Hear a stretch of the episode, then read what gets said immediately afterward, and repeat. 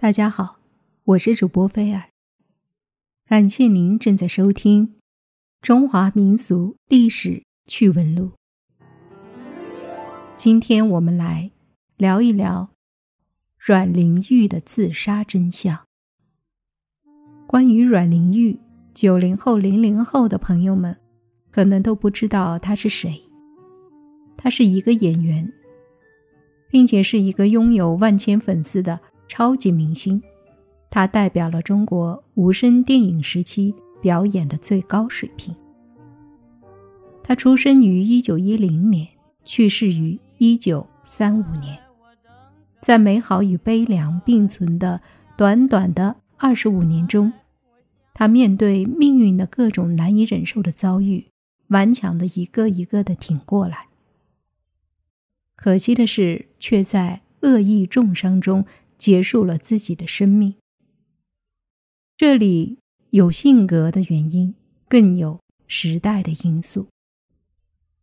阮玲玉原名阮凤根，出生于上海，祖籍广东省香山县，中国内地女演员。一九二六年，她出演了个人首部电影，挂名夫妻，从而开启了演艺生涯。一九三零年，主演剧情电影《故都春梦》。一九三三年，在电影《小玩意儿》中饰演叶大嫂。第十四届金鸡百花电影节评选阮玲玉为中国百年电影史上最出色的一百位电影演员之一。既然阮玲玉有这么辉煌的成就，为什么她会自杀呢？一九三五年三月八日，著名影星阮玲玉在上海新闸路她的寓所，吞食了大量的安眠药，因抢救无效而香消玉殒，年仅二十五岁。在当时的社会上引起了巨大的轰动，各方验电挽联。接连不断，之后在上海万国殡仪馆举行了公祭。令人震撼的是，当天竟有三位痴情者为他殉情，并且留下了“既然他已去，我们也没有理由活在这世上”的遗书。三月十四日，人们为他举行了隆重的葬礼。为他抬棺的都是上海滩的社会名流，比如金燕、孙瑜、费穆、郑君里、吴永刚、蔡楚生等等十二位，大约有三十万的民众为他送行，送葬队伍长达三里，就连大洋彼岸的《纽约时报》也在次日以“近代国际上之最大葬礼”为题，在头版头条。报道了阮玲玉的葬礼。这位诞生于默片时期的电影皇后，在民国影坛的地位仅次于蝴蝶。她出演的神女、新女性、三个摩登女性等，被奉为中国无声电影时期的经典。奈何战火纷飞，阮玲玉主演的二十九部电影，只有九部保留了下来。这位绝代佳人一生始终伴随着不幸和悲痛，而她流星一般的绚烂生命，则透露着一股忧郁的凄凉。阮玲玉出生在上海底层一个平民家庭，在她六岁那年，身为工人的父亲因病去世，全家仅靠妈妈给人做佣人，苦苦支撑。一年后，阮玲玉随母亲进入一张姓大户人家做佣人，也正是张家，为她的人生悲剧埋下了伏笔。由于母亲工作太忙，也没有兄弟姐妹，导致阮玲玉从小连个玩伴都没有。这样的生活也造就了她那种忧郁悲观的性格。虽然生活拮据。但母亲却深知读书的重要性，她不愿天资聪慧的女儿步自己的后尘，于是给阮玲玉找了附近一家私塾上学，取名阮玉英。一段时间后，他觉得这里教的《三字经》《女儿经》太过迂腐，将来在社会上派不上用场，得去新式学堂读书。可他一个穷苦人家，哪负担得起高昂的学费？后来在张家人的帮助下，才半费进入了上海有名的崇德女校。一九二五年，十五岁的阮玲玉已长成了一个亭亭玉立的大姑娘。她是标准的江南美女，皮肤白皙，眉目清秀，身材高挑，腰肢纤细，所有见到她的男人都心动不已。这位美貌和智慧兼具的女孩，身边自然不缺乏追求者，而张家小少爷张达明就是其中之一。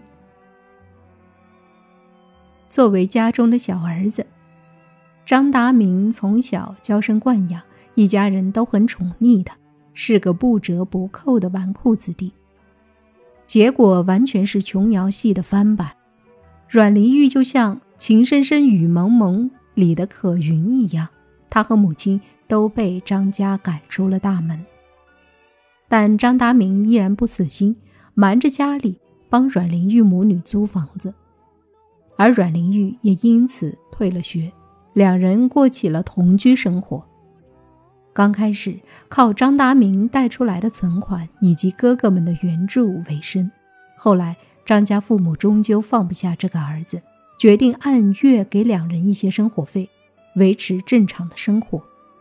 很快，张达明花天酒地的恶习就暴露出来，整天出去跳舞、打麻将、吃吃喝喝，两人又没有收入来源，生活一下子陷入困境。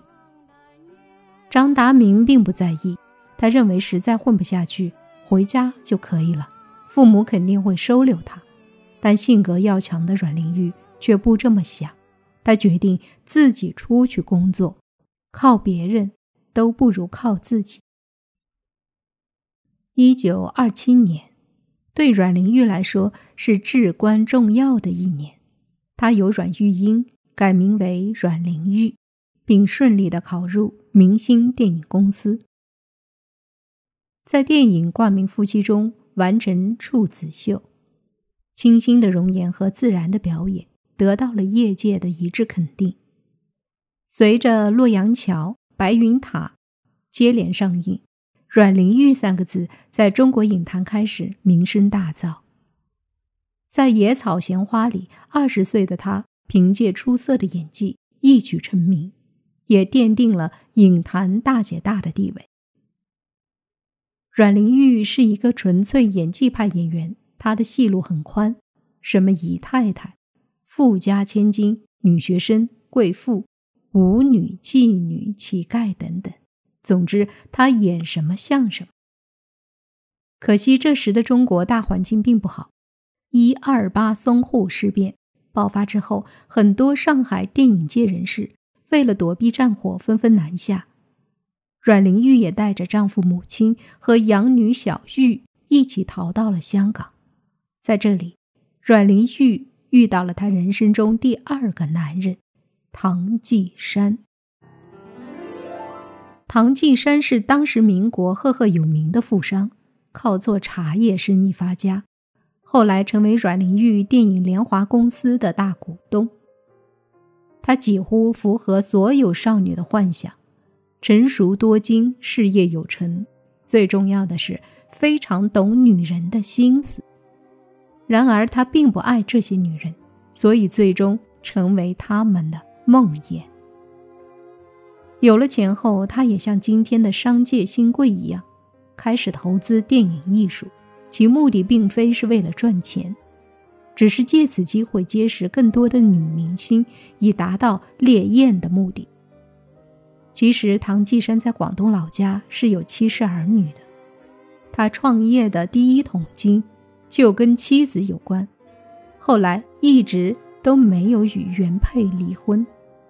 这个有妇之夫一直过着家里红旗不倒，外面彩旗飘飘的浪荡生活。他最先认识张之云，中国电影史上第一位电影皇后。